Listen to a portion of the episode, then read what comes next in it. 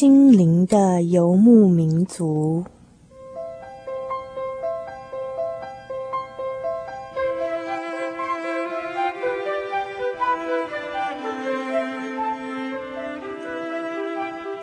在这个谁都不管谁的后现代社会里，每一个人的心灵都是游牧民族。成长的过程就是寻找的过程。每一颗漂泊的心灵，其实都在寻找生命的绿洲。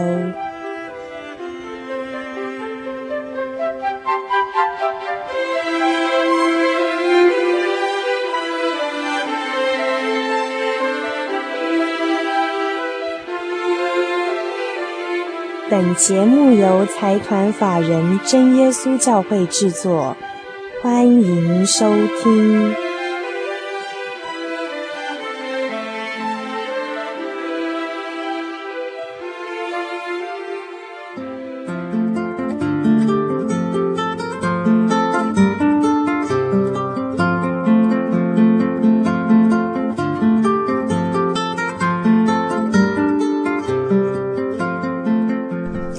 各位朋友们，大家好，欢迎来到我们心灵的游牧民族。今天晚上在空中与您对话的沙龙，我是主凡，呃。最近收到很多听众朋友们来信给我们的鼓励以及支持，真的非常非常的感谢大家哦。那么哦，我有时候我会在节目中忘记提醒，但是呢，嗯啊，今天刚好记得了。所以如果说您愿意来信来函跟我们分享您的心情故事，让我们在空中与大家一起分享传送的话呢，啊，欢迎投稿来信到台中邮政六十六至二十一号信箱，传真号码零四二四三六九六八，著名。心灵的游牧民族节目收哦，同时呢，很多听众朋友们来信哦，是希望跟我们索取呃当集的节目卡带啦，或者是呃主凡曾经在节目中推荐的一些刊物或一些文章哦。如果说你要索取相关的内容资讯的话，也欢迎来信嗯跟我们索取。只不过呢，要记得注明是哪一天哪一集的节目哦。好，那么我再重复一次。台中邮政六十六至二十一号信箱，传真号码零四二四三六九六八。接下来要进行的是生活咖啡馆的单元。嗯，今天生活咖啡馆要到我们节目当中来与我们进行对话的特别来宾呢，是一个比较年轻的朋友。那么在正式介绍他与大家见面之前呢，呃，我要先分享两个经节给大家。那么这两段经节呢，同时是今天我们的特别来宾他很喜欢的两段经节，想要跟大家分享的。第一个经节是：遇亨通的日子，你当喜乐；遭患难的日子，你当思想。这个金节告诉我们，有时候我们可能处在比较顺利、一路亨通的这个时候呢，就怀抱着喜乐的心情。可是啊，在遭遇患难的时候，不要消极，也不要沮丧，应当要思想。另外一个金节啊，也是我们这个今天的特别来宾要跟大家分享的金节呢，是在指望中要喜乐，在患难中要忍耐，祷告要恒切。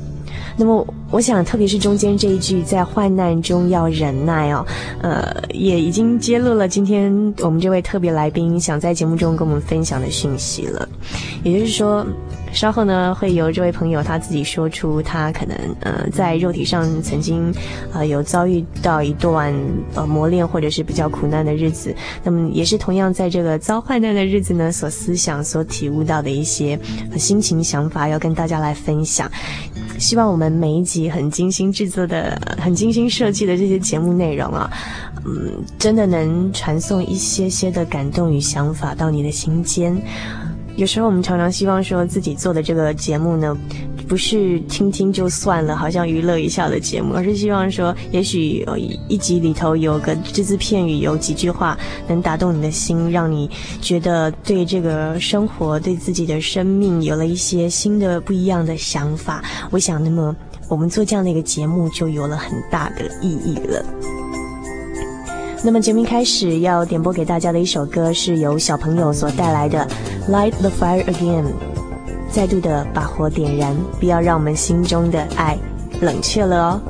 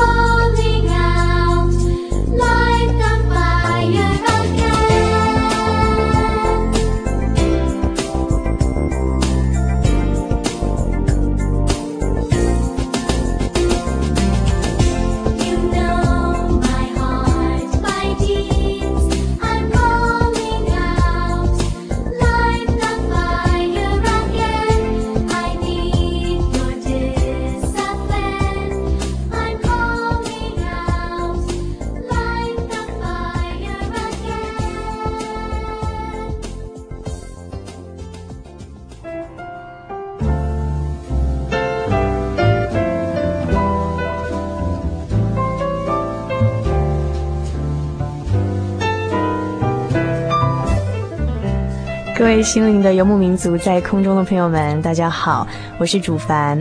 我们现在要进行的是生活咖啡馆的单元。在今天生活咖啡馆的单元，我们要邀访一个很特别的来宾。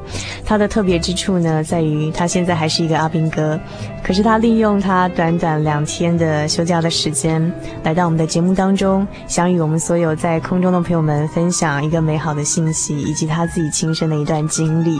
那这段经历呢，就是他在军中所所发生的一段事情，一段故事。这段故事给了他若干的启发，所以他今天呢特地呃南下到我们这个录音室来哈，来跟大家说些他自己心中真的想说的话。那么我现在要把他正式介绍给大家。今天要跟大家见面的朋友叫做许德宏，德宏，请与我们所有的朋友打声招呼吧。好，各位心灵的游牧民族朋友们，大家好，我是德宏。嗯哼，好，说到德宏啊，其实，嗯，德宏，你可以简单报一下你自己在以前在学校的时候是学哪一方面的吗？我以前是学特殊教育的，在市立台北市立台北师范学院。嗯哼哼哼。那今天这期节目呢，也是德宏精心准备了，还准备了好几首他自己生命中。不可忘记的诗歌来跟大家分享。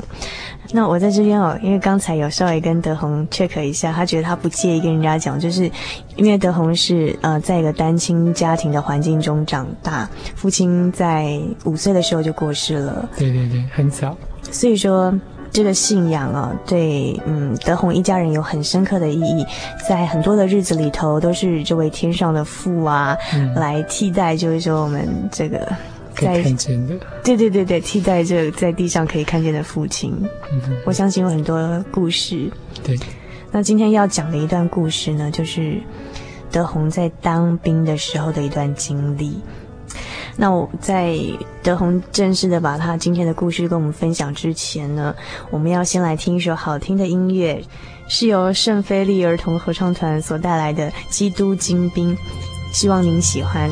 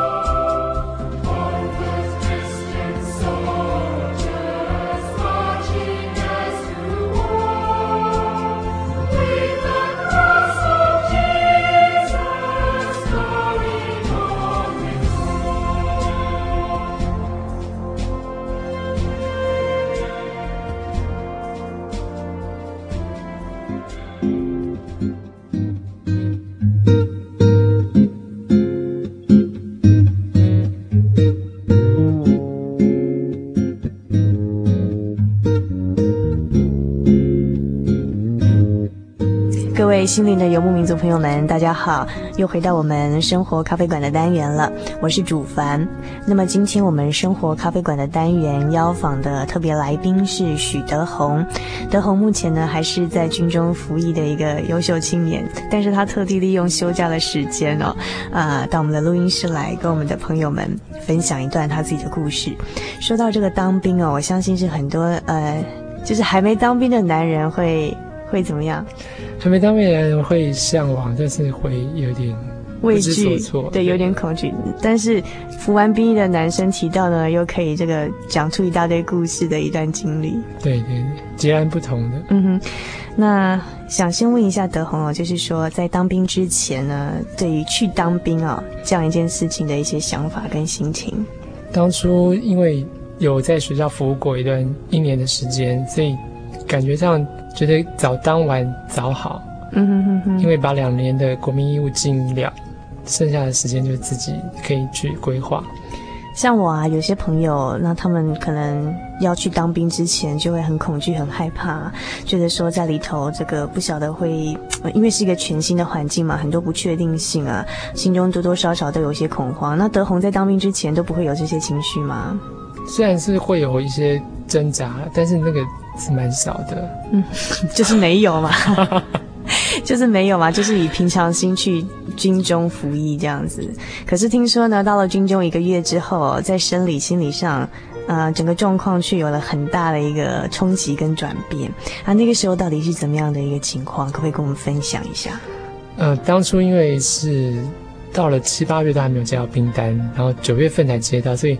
在当兵前还去学校教过一段日子，进了军中，因为一些业务的关系，所以加上操课，嗯哼，所以整个的整个的精神跟体力负荷，也许是超过我所能够负担的，嗯哼哼哼。那这个负担后来就慢慢累积，累积就造成我身上的一些出现一些反应了。那这样的一个身体上的反应哦，其实在那个时候有点。严重的状况哦，那我记得我听德宏他在跟我提到，就是好像不晓得是怎么样的一个状况，有一天突然半身麻痹都不能动，对不对？到底是怎么样一个情况造成？然后那个时候的感觉到底怎么样？哦，这个说起来应该这么说哈，就是可能刚才提到说超客的关系，还有我负担的业务那。日益加剧，那有跟连上报备。可是当初其实军中里来说，对病号这个字眼非常的排排斥吗？可以这么说了啊，uh-huh. 因为大家都是来当兵的嘛。Uh-huh. 那一般病号会觉得说，好像就是比人家多了一个特权，因为你可以去看病，uh-huh. 那看病就可以不用出操啊，哦、uh-huh.，或者负担一些业务啊。Uh-huh. 所以通常有去看病的人回到连上总是。眼光就会不太一样，不，该不会是受到一些歧视吧？歧视应该是还好了，还好哈，就是人家看待的眼光会比较不同。对，那后来累积到身体怎么样一个状况？就是到去年十月十号的时候，那时候身体因为不舒服，那放假出去外面看医生，那看医生，医生嘱咐说脊椎上已经有一点缝隙太大了，所以必须要。不要再提重物啊，然后要保持姿势。嗯哼，那不要做剧烈运动。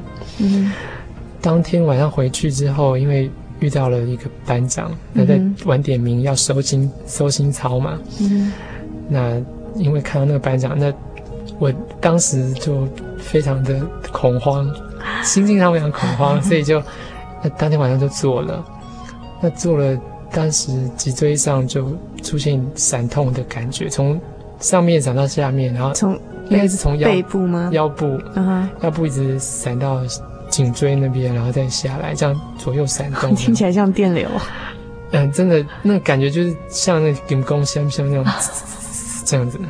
现在讲起来当然可以说以比较玩笑的那种语气讲，可是那时候一定很痛苦，对不对？对，其实当时我只有一个感觉说。怎么会到这样的地步？嗯哼，因为大家都是来当兵的嘛。嗯哼，那应该可以很健健康康的跟大家一起磨练。当初也没有想到怎么会遇到这样的情况。操课完之后，当天听说就半边麻痹了。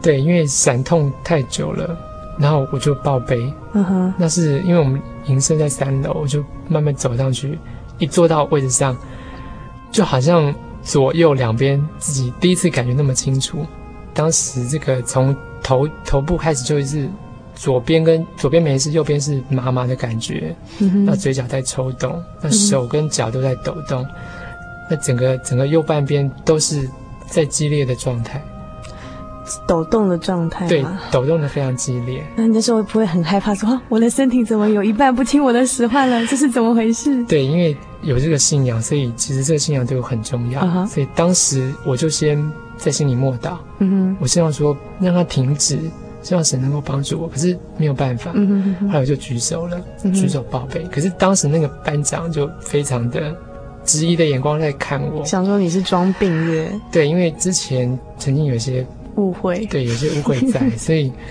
后来是辅导长就连连忙过来，因为隔壁的林兵也看到那个情况，嗯、就赶快去到部队上的医务所而已。那医务所他就说，你就压到神经嘛，当然会这样子，就开个几个药就回去了。他说太晚了，不能送医院，因为那时候已经快十点了。嗯，那可能有门禁的关系。后来就回去躺。那那时候我是睡上铺，那时候爬爬到上铺非常的。艰辛，对，从来不晓得爬到上铺需要这么辛苦，大概。对，因为右边都不听使唤嘛，一直颤抖、颤抖、颤抖、颤抖。那这样爬上去就靠左手嘛，那右手这样扶着，嗯哼，然后踩。那一觉醒来之后，才发觉事态是最严重的。怎么样严重法？当时就是嘴角已经，就是好像歪着冰了呢。就是隔天早上醒醒来的时候，发现自己嘴角歪歪一边。对，嗯、而且手的活动力已经已经非常僵，不能够形容，就是僵僵的。OK，听起来有点。让人家觉得心里会心跳加快，我我很难想象说，我哪一天早上醒来的时候，有一半的身体不听使唤，而且一边的嘴角居然下垂。哦，我觉得那个想起来真的有点，嗯、呃，那种感觉哈。那又又尤其刚去军中，又是一个陌生的环境，德宏那时候会不会很害怕？那你那个时候怎么样让自己呃心情静下来，或者是说，哎，有没有一些什么医疗的服务啊，或是去看病住院之类的？啊，当初发生这种情况，当然自己会担心。那因为在军中只有靠神嘛，嗯，因为有这个信仰，所以除了祷告之外，还是祷告。嗯、那当然就是弟兄看到这样的情况，还是会帮助。嗯、呃，那后来就打电话回去，回去那家人知道就，就就做了一些处理。所以，嗯、所以连上就安排到一个留观室去收养。嗯哼，但是没有得到真正的医疗的措施。嗯哼。因为当时是在台中，那家里在台北，相隔太远了。那军方有军方的处理方式，就是有军方的规定就对了。对，他们有规定，所以就整个从十月十号开始，一直到呃回去探亲到十月二十四号这之间都在台中。嗯哼，那是有有去转诊，去军方医院转诊。但是军方医院转诊的这个 成效不晓得，就是有没有让你的身体得到一些。这个成效，现在现在回想起来，当然是觉得事情过了，但是伤痛还是在啦。当时确实是没有得到很好的一个治疗，嗯哼，连 X 光片都没有照，嗯哼，然后就开了几几个止痛药啊，就这样子回部队，来回奔波，嗯哼，那整个整个行动是非常不方便，因为遗留下来的症状就是右边就是脸部会麻，然后会僵。那行动是越来一天比一天更缓慢。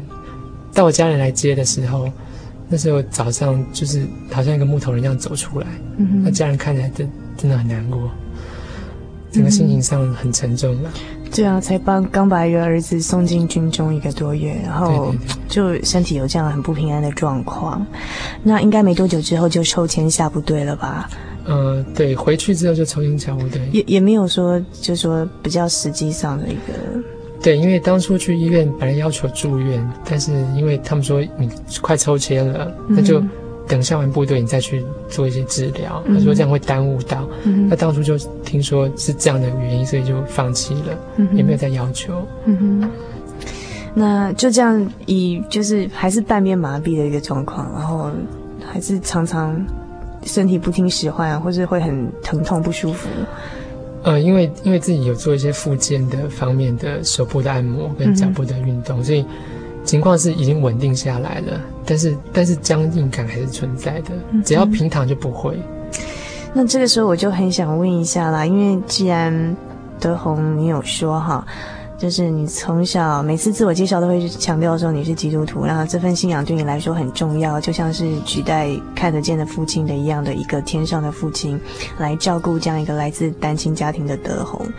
那那么在军中呢，又发生了这种不平安的事情，这个时候你不会觉得说啊很怀疑吗？因为你说你心中有默祷，可是可是没有立即的得到身体上的一个这个好转或回报，那你那个时候。不会说很质疑，然后到底是怎么样的心情让自己转变平息下来的？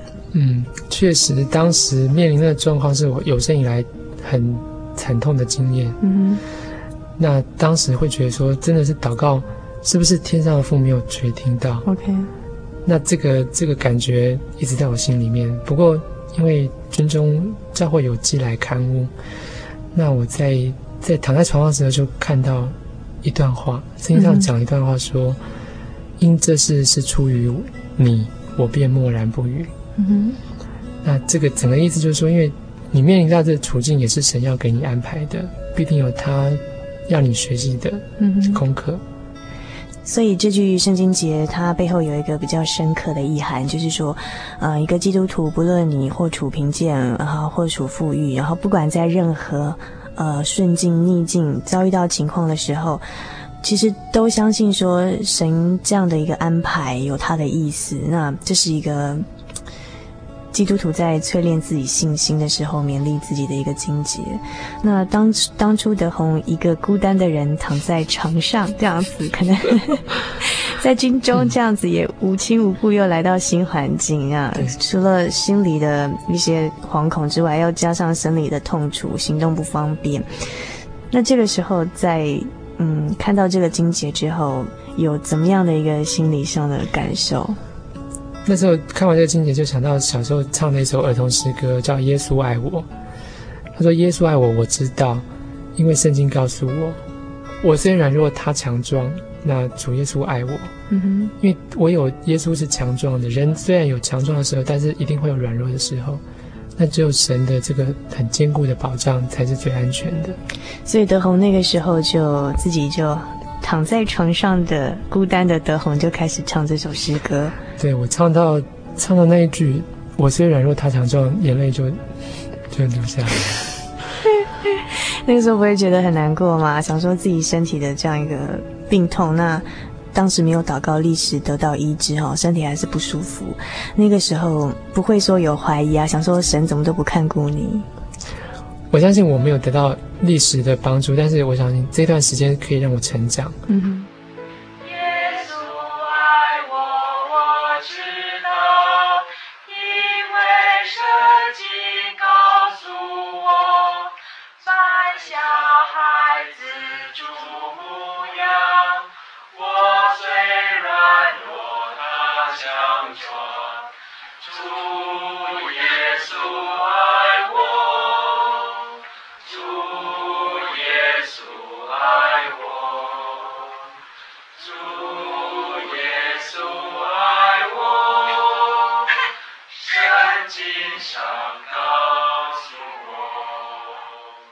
刚才我们所听到这一段很粗糙的一个收音的《耶稣爱我》哈，其实我们之前曾经在节目中播出过，就是采访山府的那一集呢，我曾经在节目中播放了片段。后来啊，德宏在家里无意间又听到了我们这这集的广播节目，然后就听到我在节目中播放这首我们自己在外面收音的，在山地部落收音的《耶稣爱我》。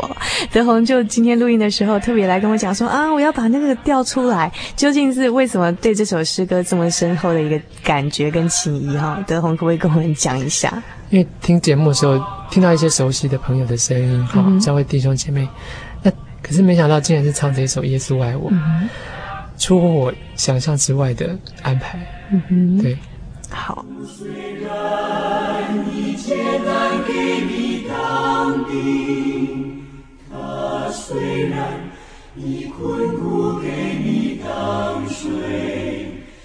所以，我又想到说，以赛亚书那边讲到说，主在你艰苦给你当饼，你困苦给你当水，但是他不会隐藏的，你会看见你的主。我当时就把圣经带在旁边，也算是陪伴我这样子的一段过程。我就慢慢的去思考神的话，那神的话给我带来很大的力量，让我可以不用因为这个病号的缘故。就是用这个神的话来安慰我。那我们现在就来欣赏刚才德宏介绍的这个金杰呢，有一首诗歌叫做《主虽然》。那我们现在先来欣赏这首诗歌，马上回到我们的节目当中。主虽然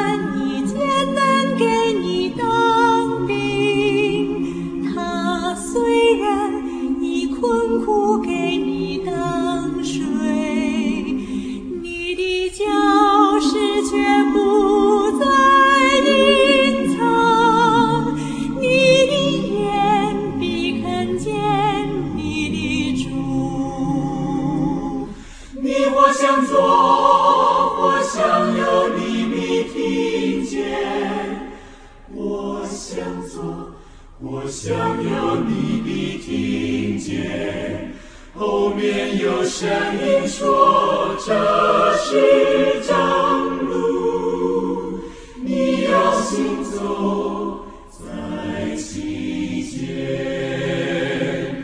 你我想走我想留你的听见。我想走我想留你的听见。后面有声音说，这是家。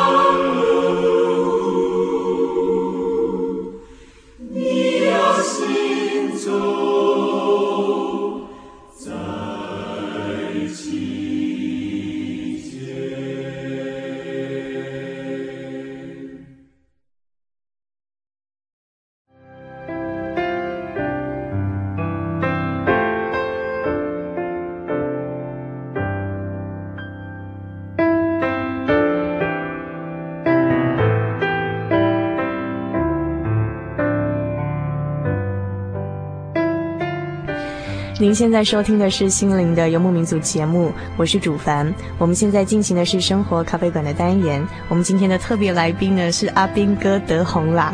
那么刚才我们所听到的这首音乐叫做《主虽然》。我想在这边请问德宏，就是嗯，那后来是怎么样走过那段历程？那在这样的一个磨练过程中，学习到了怎么样的功课？这段期间，这个低潮。持续蛮久的，可是突然让我想到说，我大学是学特殊教育。其实大学的时候看到那些耳朵听不见、眼睛看不到、种种的那些让你看起来很不完美的小朋友，但是我到我生病的时候，我才知道，人最大的平安就是身体健康。所以说，尽管以前大学学的是特殊教育，但是因为从小自己身体上都很平安，对，所以并不能非常非常深刻的同理到这些身体有一些呃残缺的小朋友他们身体上的软弱，对不对？对，其实同理心是有，但是不能感同身受，真的。所以我相信这样的一个身体上的一个历练哦，是在军中那个时候这段经历学习到的功课之一。对，这个这个体会，就是因为刚好有个时间就去住院了。那住院的时候，那时候真的很感谢神，终于能够得到很至少是一个医疗体系的帮助。嗯哼。那在这当中，因为看到病人这样子来来往往，有的得癌症的，那有的是一些疾病的。嗯哼。那其实我看起来就是他们比我更需要，因为我还没有到那种身体已经被破坏的程度。嗯。我只是一个。因为脊椎方面没有找到病因，当时一直没有找到病因，然后这样一直不知道病因在哪里，这样一直走过来的。因为看到他们这些比我更需要的，他就反思自己在这个求学阶段到当兵前种种的人事变化，会觉得其实神给我们道理，十字架，我们经常看到十字架，那十字架其实横的是人与人的关系，嗯直的是人与神的关系。听传道者讲过，要先把人与人之间的关系建立好，神跟人的关系才能够稳固。也就是圣经上有个经节说，看得到的弟兄都没有办法彼此相爱，怎么样去跟天上的神联系，对不对？对对对。嗯。那这一段人与人之间和好的过程，其实对我来说非常重要，也是一个很大的转捩点。可能之前呃跟人人与人之间的一些矛盾冲突，还有自己自己。自以为是的一些做法，那经过这样的沉思，发觉说确实不应该，那就做了一些，比如说我在病病床上就写信给这些人，那跟他们表示关心，那也也主动的去修复以前的关系吗？嗯，可以。可以这么说吧，因为关系也不是太不好啦，只是说自己有疙瘩在。嗯哼，那现在自己疙瘩先放开了，那就主动跟人示好。那人跟人示好之后，也就是人与人和好。嗯哼，神就会跟我们和好了。所以在这之后，你发现很奇妙的是，你的身体因为这样子一个心态上的转变，然后这样的一个功课的学习，有些道理上的体悟，你的身体就渐渐的好转了。对，主办讲的没有错，因为我做了这个功课，也是就是说身体不能动，脑筋在动。嗯哼。那做了这个功课之后，真的身体就慢慢得到力量。那真的是无形中就化解了很多自己以前没有想过的事情。OK，那么。在那个时候躺在病床上哦，有一些想法，就像刚才德宏说的，身体不能动，可是脑筋却一直在动哦，有一些很大的想法跟体悟。那么我们现在呢，就要在我们的一个小单元“心情留声机”里面念一段文章。这一段文字呢，就是德宏那个时候的一个心情写照。我们现在一起来欣赏这段“心情留声机”。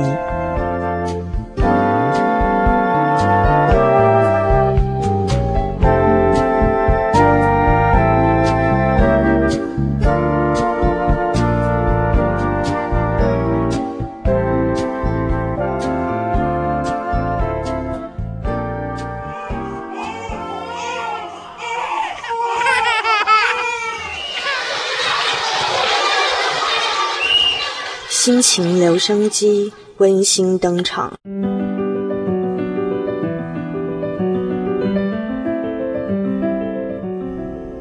做个好病人。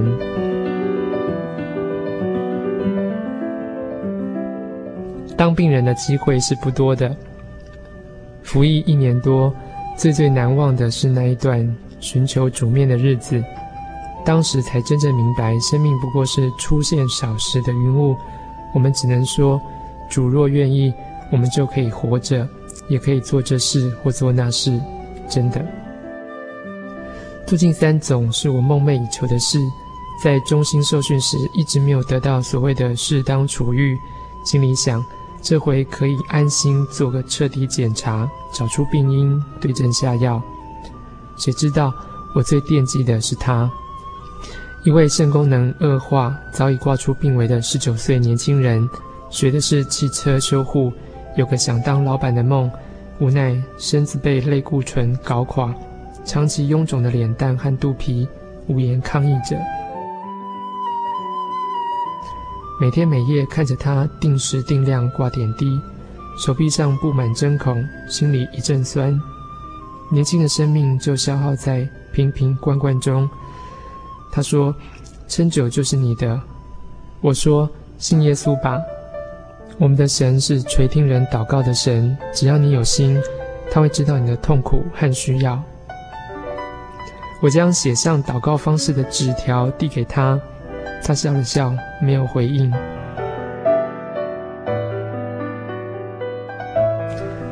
注意的时光很快的飞逝。在临出院的十三天前，他因为注射高蛋白产生排斥现象。见他脸色惨白，全身颤抖，嘴唇转青，我愣住了，赶忙催灵。不过护士慢慢吞吞，只是淡淡的说：“又发作了。”我看在眼里，急在心里，便帮助他祷告。这个时候，他已经盖上两条棉被，缩在里面，抖动的频率很快。不断喊着“好冷，好痛”。六个人住的病房里只剩我和他，空虚无助，充满整个空气间。当时只祈求天父施恩怜悯，因为真的不愿意看到一个生命的凋零。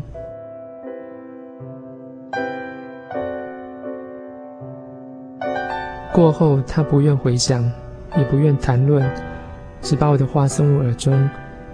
刚刚我帮你祷告，好点没？同伴回房后，只是嚷嚷着又发作了。过了一关，没戏了。出院那一日，他说不能说再见，我仍旧提醒他在需要的时候别忘记祷告。他笑开了。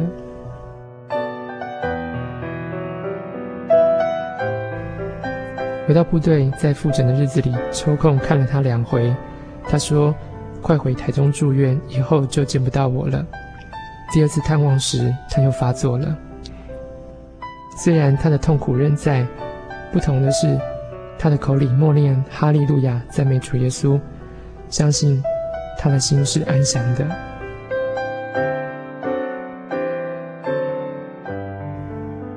当个好病人，静静的陪他走过共处的时光。付出的远比自身所受的更快乐、更踏实。经历这场转折，似乎应该对病人有重新的注解。神将你摆在此地，是要你看见比你更软弱的人。真爱恩典，更需不吝付出。这才是神所喜悦的善事。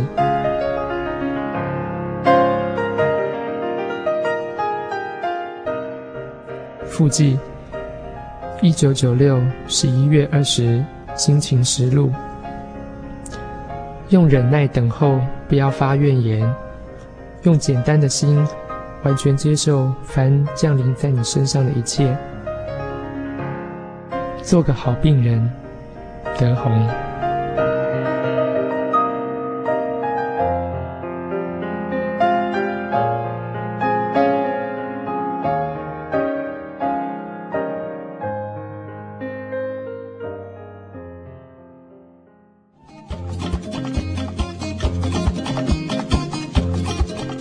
让心情留声机记录你的心情百分百，请将你的喜悦与悲伤、不足与愁烦、坚持与想望，通通记录下来，寄到台中邮政六十六至二十一号信箱，传真号码零四二四三六九六八，欢迎来信哦。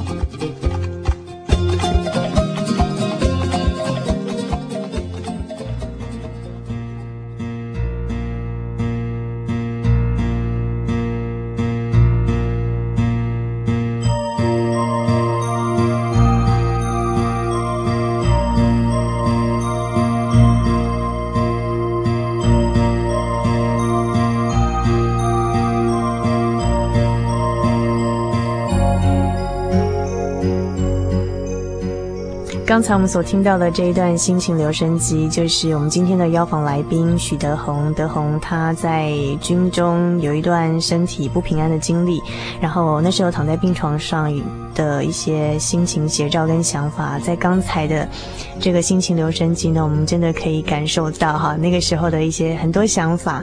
那我在其中有印象很深刻的是德宏自己说过哈。在那个时候，医院里头看看别人，看看自己，发现说，其实，在不平安中仍然要学习，是不是？对，其实会觉得说自己的病痛，在这么多病患中，其实程度不是最严重的。嗯哼嗯哼，因为他们已经器官被破坏了。嗯哼，可能不晓得要活到什么时候，所以会更珍惜自己现在目前拥有的家人啊、亲友啊，或是弟兄姐妹，然后会更在乎与人和好，与神。和好，所以在军中后来的时间，真的体验到说，虽然你看不到神，但是神真的是默默站在你旁边，保护你、爱护你的。所以后来德宏被分配到，嗯，是类似军中张老师的这样的工作岗位吗？对，在军中当担任辅导员的工作。嗯哼嗯哼。那所以说，其实因为之前身体这样的经历，让自己在后来的工作岗位上更可以同理一些别人的软弱了。对，真的注意很大，真的很谢谢德宏哦。他今天真的把他自己一年多以来在军中很深刻的一些感受跟体会，很诚恳的跟我们大家分享。我自己很感动的一点是，看到德宏这样的一个基督徒，我会反省一下我自己。那看到别人懂得说，在不平安的时候，在困苦的时候，在身体有贫乏、有软弱的时候。仍然懂得去学习，去寻找新的力量。我觉得这样子的一个体会，真的是，嗯，我相信是基督徒特有的一个积极乐观的，从圣经上学习到的这种对人生的态度，真的挺好的。今天谢谢德宏送给我这样一课，谢谢主凡。可是还没有饶过你啊，因为时间的关系哦。那虽然说我知道说德宏可能。还有很多的话想跟大家分享，那也许说我们在以后的节目当中可以再来讨论。那是不是在最后用简短的几句话跟所有的朋友分享？好，那最后用圣经上的一段话跟大家互勉：耶稣默然爱你，他永远看顾在世上的每一个人，只要你信靠他，他一定会让你得到力量的。嗯，谢谢德宏。时间过得真的很快哦，但是我们在生活咖啡馆这个单元结束之前，德宏还准备了一首诗歌要跟大家分享，对不对？对，这个诗歌也是在病痛中得到力量的一首诗歌，标题叫做《与主日进》。那我们现在要播放的这个版本呢，是呃有一个德宏自己亲身去投入的一个团体所唱诵的。对，它是我从小高一一直唱到当兵前的一个诗歌的团体，叫做。啊，是北区诗班。嗯哼，那现在我们听到那个收音的版本哈，演唱的时候呢，呃，德宏自己也也是其中的这个诗班成员之一哈，对不对？对对，当时还是。那我们现在就一起来欣赏这首由德宏为我们准备的《与主日记》。好，各位平安。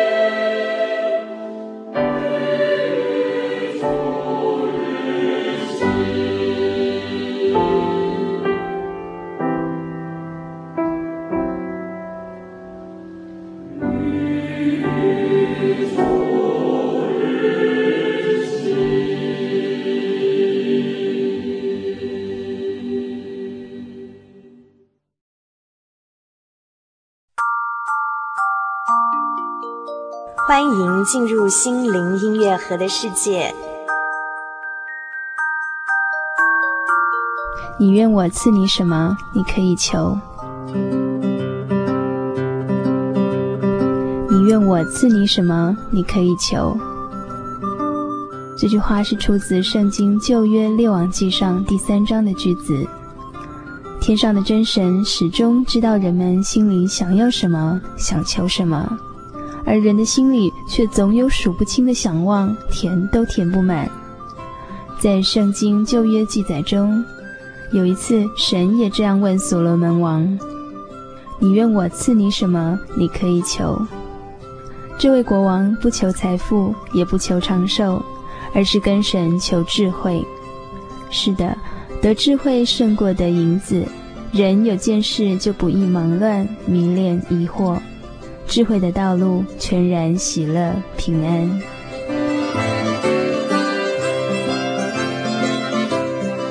以上心灵音乐盒由财团法人真耶稣教会提供。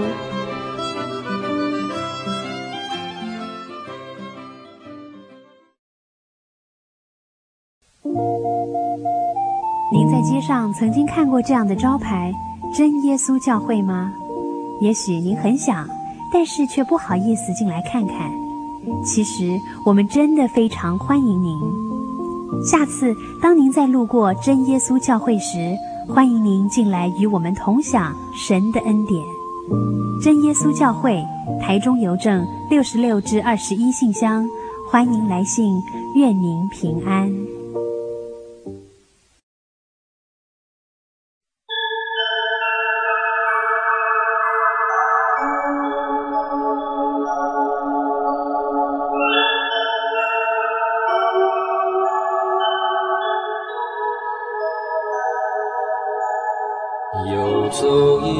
山水寻获心之甘泉，满溢心灵喜悦，尽在游牧草原。心灵游牧民族，陪你成长。